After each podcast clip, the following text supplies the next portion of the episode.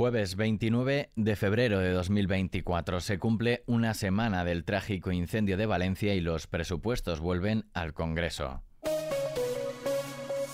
ISFM Noticias con Daniel Relova. Este jueves se cumple una semana del trágico incendio de un edificio de dos bloques en el barrio valenciano de Campanar que se saldó con 10 fallecidos, 15 heridos y dejó a unas 400 personas sin casa que ahora inician una nueva vida en viviendas facilitadas por el ayuntamiento.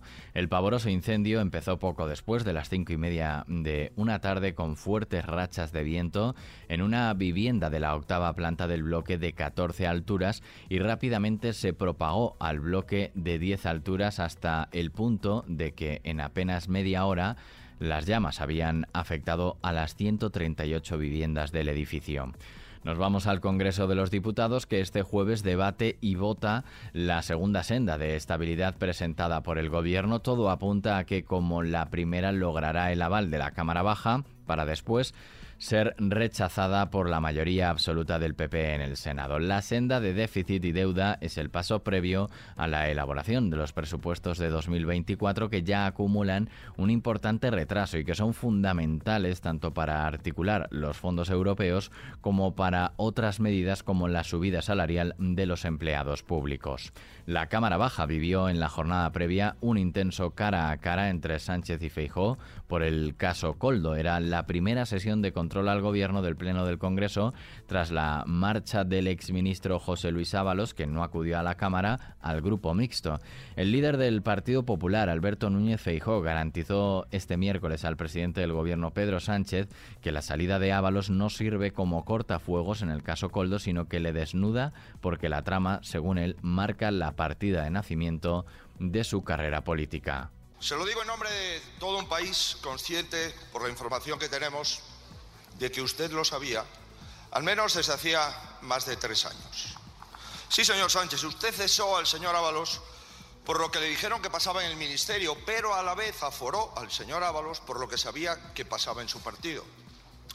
Aquí, pues, no nos engañe ni engañe a nadie. Su secretario de organización no le servirá de cortafuegos. Esta trama, esta trama surge en la cabeza de su partido está instalada en el corazón de su gobierno y marca la partida de nacimiento de su carrera política.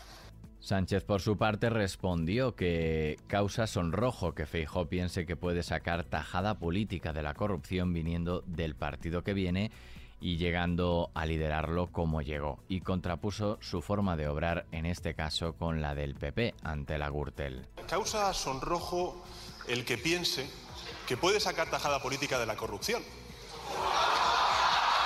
Usted, viniendo del partido que viene, llegando a liderarlo como llegó a liderarlo, señor Feijó. Este es un gobierno implacable contra la corrupción e incompatible con la corrupción, señoría. Este es un gobierno que no tapa la corrupción. Es un gobierno que combate la corrupción cara a cara y lo hace no con discursos vacuos como hacen ustedes, sino con hechos y con acciones, colaborando con la justicia, transparencia y rendición de cuentas, una comisión de investigación en este Parlamento. Y, en tercer lugar, la asunción de responsabilidades políticas más allá de las responsabilidades judiciales. Es decir, todo lo contrario a lo que hacen ustedes. Del Congreso a las carreteras, los agricultores que mantienen diversos cortes en las vías catalanas desde el martes han acordado convertir su acción de protesta en indefinida y especialmente en la AP7 en Pontos, a 33 kilómetros de la frontera con Francia. La decisión se ha adoptado tras recibir una propuesta de la Generalitat que han calificado de ridícula. Muy atentos este jueves al Instituto Nacional de Estadística que publicará el avance del índice de precios de consumo de febrero.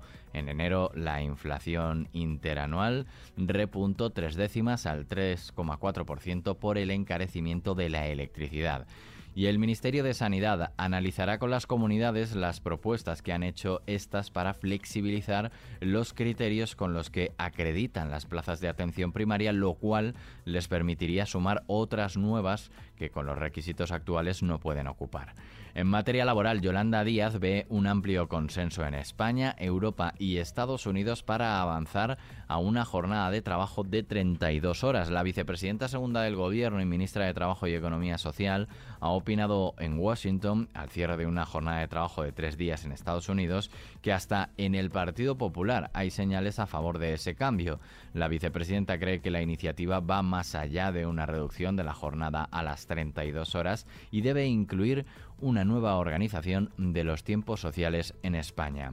Seguimos en Estados Unidos, donde un juez ha ordenado a la Junta Electoral de Illinois eliminar a Donald Trump de las papeletas electorales de las primarias del Partido Republicano por su papel en el asalto al Capitolio. La decisión podrá ser recurrida por el expresidente y precandidato a las elecciones de noviembre y con ella Illinois es el tercer estado en el que sucede algo similar después de Colorado y Maine.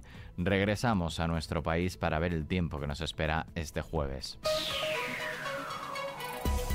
El Centro de Coordinación Operativa de Aragón ha activado la fase de alerta que este jueves posiblemente se elevará a fase de emergencia ante la crecida del Ebro, una avenida que se prevé extraordinaria pero de bajo nivel y con afecciones ligeras.